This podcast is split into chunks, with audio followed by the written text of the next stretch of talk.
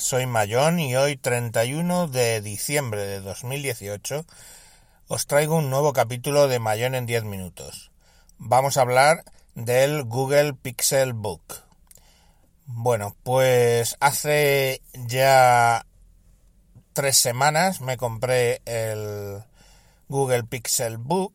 Bueno, lo pedí a principios de diciembre y básicamente eh, es el Chromebook de lujo de Google del año pasado, ¿vale? Eh, el de este año sería el Google Slate, que es un Chromebook tipo tablet. El problema es que empecé a ver eh, comentarios sobre el Google Slate y no eran buenos. Eh, yo sigo mucho una web que se llama, y que recomiendo, claro, chromeunboxed.com, o sea, chromeunboxed, acabado en ed.com, y ahí, bueno, pues eh, vi un vídeo donde nos mostraban pues cómo el Slate tenía algunos problemas. De entrada el teclado pues eh, pandea bastante cuando lo usas sobre las rodillas porque no tiene ese segundo imán que por ejemplo tiene el de la Surface que hace que se quede pegado a la pantalla mucho más estable. Y bueno, el teclado a mí en principio no es un problema porque no lo suelo usar sobre las rodillas, pero bueno, pues lo ponían como problema. Pero lo peor era a nivel de software que aun siendo un equipo potente, eh, bueno, estamos hablando del Slate de Uni 5 y cosas así, bueno, pues en modo tablet tiene muchos lags y muchos cuelgues. No cuelgues, pero sí que se queda mm, como ahí flipado. Se le ve un poco que no tira. Y hombre, estamos hablando de un equipo con un i5 de última generación, pues parece que no es muy lógico que no tire.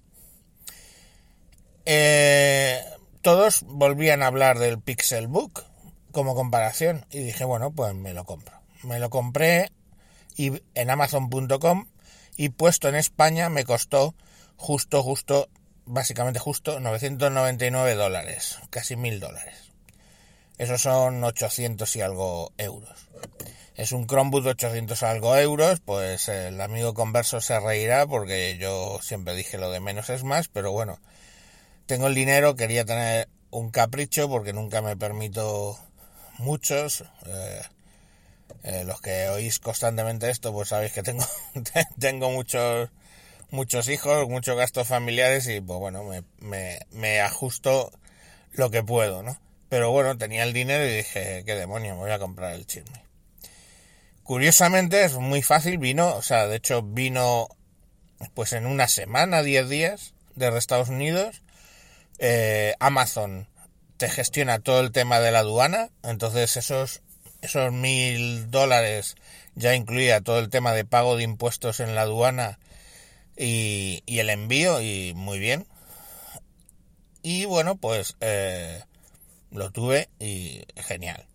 Curiosamente intenté comprar el, el pen de Google que cuesta 99 dólares y no hay forma humana porque claro este este equipo es de los que se echan para atrás y luego lo puedes usar como tablet que reconoce un, un stylus y no, no hubo forma de mandarlo aquí porque nadie de lo que lo vendía eh, te lo entregaba en España. Así que me tuve que poner a buscar alternativas y encontré el, el Wacom Bamboo Inc. que es perfectamente compatible, incluso eh, el botón pues hace lo mismo que el botón en el Pixelbook, ahora os lo cuento, y funciona muy bien y encima cuesta pues como 60 y pocos euros, o sea, de hecho ahorras dinero. Pues ahorras unos casi 20 euros. Y ya os digo, funciona, funciona perfecto. De hecho es compatible con eh, la Surface Pro 3 también que tengo, eh, que se la compré a Rafa Ontivero, al de leña en mono, leña al mono, perdón. Y bueno, pues lo que haces es que pulsas dos dos botones. tiene dos botones como los botones de arriba y abajo de un teléfono y tiene arriba un tercero como, como el stylus del, del Pro que dispara la bueno, pues dispara la toma de notas o lo que tú le digas. Y entonces, si pulsas los dos botones, como el de arriba y abajo, los pulsas simultáneamente unos segundos, se enciende una lucecita y entonces cambia el sistema. Y cambia de ser compatible con el Chromebook a ser compatible con, el, con la Surface. Es muy curioso. Bueno, el caso es que, bueno, llegó y no funcionaba, le tienes que hacer lo de los botones, se pasa al modo Chromebook y, pinta y escribe perfectamente. De los tres botones, solo uno es operable con Chromeos, que es el de...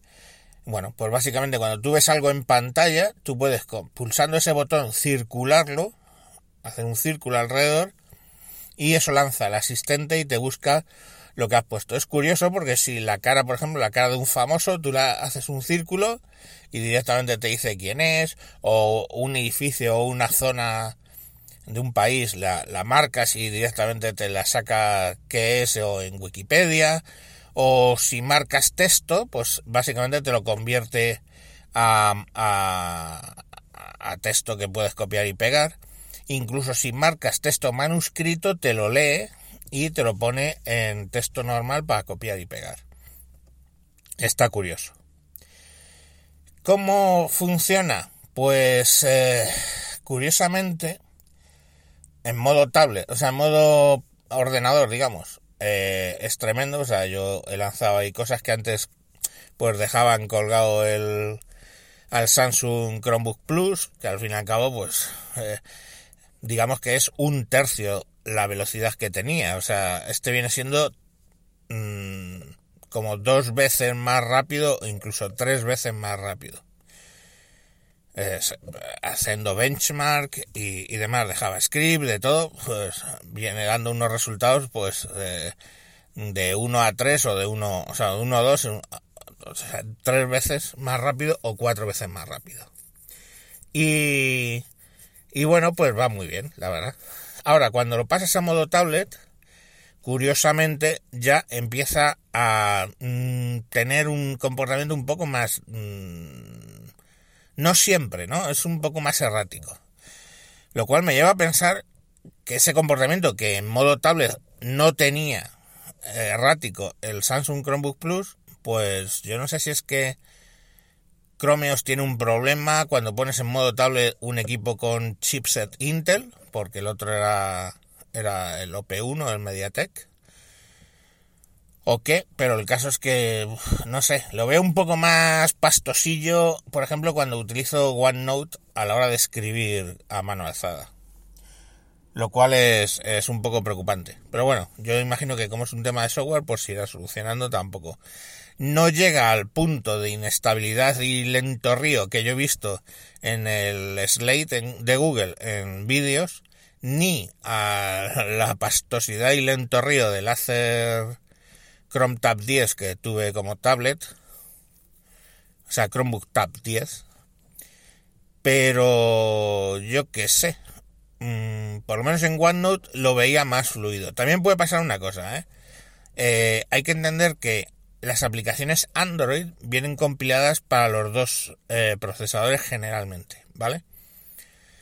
Pero los programadores suelen prestar lógicamente más atención a la versión ARM que va incluida dentro del binario que a la versión Intel. Entonces es posible que todos los problemas que tenga sea por el, la versión OneNote Intel que no vaya tan fina como la versión OneNote de ARM. OneNote, para los que no lo sabéis, es el programa de Microsoft que sirve para anotar y llevas ahí tus libros y tal. Yo anoto muchísimo, tomo notas en las reuniones, me llevo eh, documentos de OneNote a las reuniones con los datos que quiero sacar en la reunión o que quiero revisar y bueno, pues está ahí.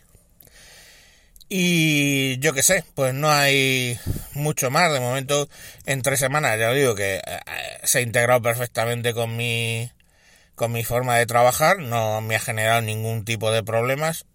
Ya os digo que el OneNote, pues a veces se queda un poquito ahí como pensando, pero vamos, tampoco nada tan estrambótico como el, el Acer Chromebook eh, Tab 10 y no tantos problemas como los que muestran en los vídeos del, del Google Slate.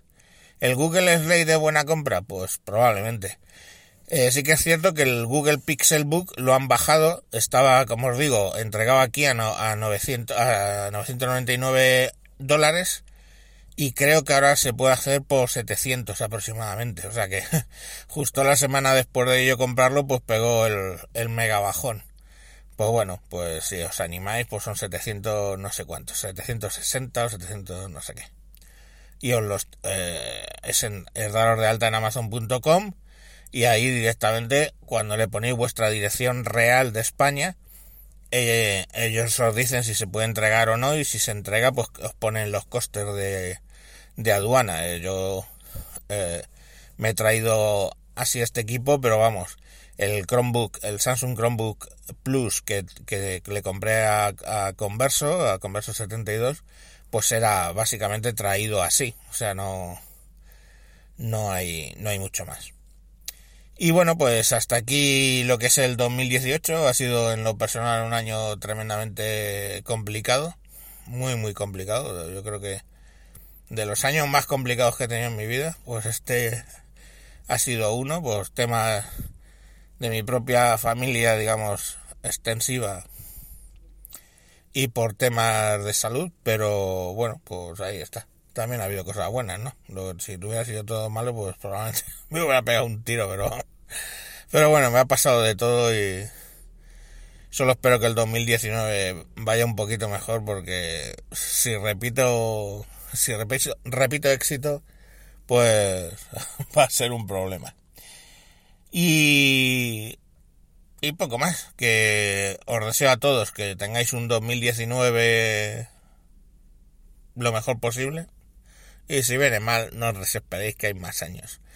La vida es como una montaña rusa. De repente estás arriba, de repente estás abajo, pero si te bajas la atracción estando abajo, te pierdes a lo mejor las subidas y las bajadas emocionantes posteriores. Así que no, no os preocupéis mucho. Vivir la vida, estar cerca de la gente que de verdad os quiera. Y, y bueno, pues al lío. Venga, un saludo y hasta próximos capítulos. Adiós.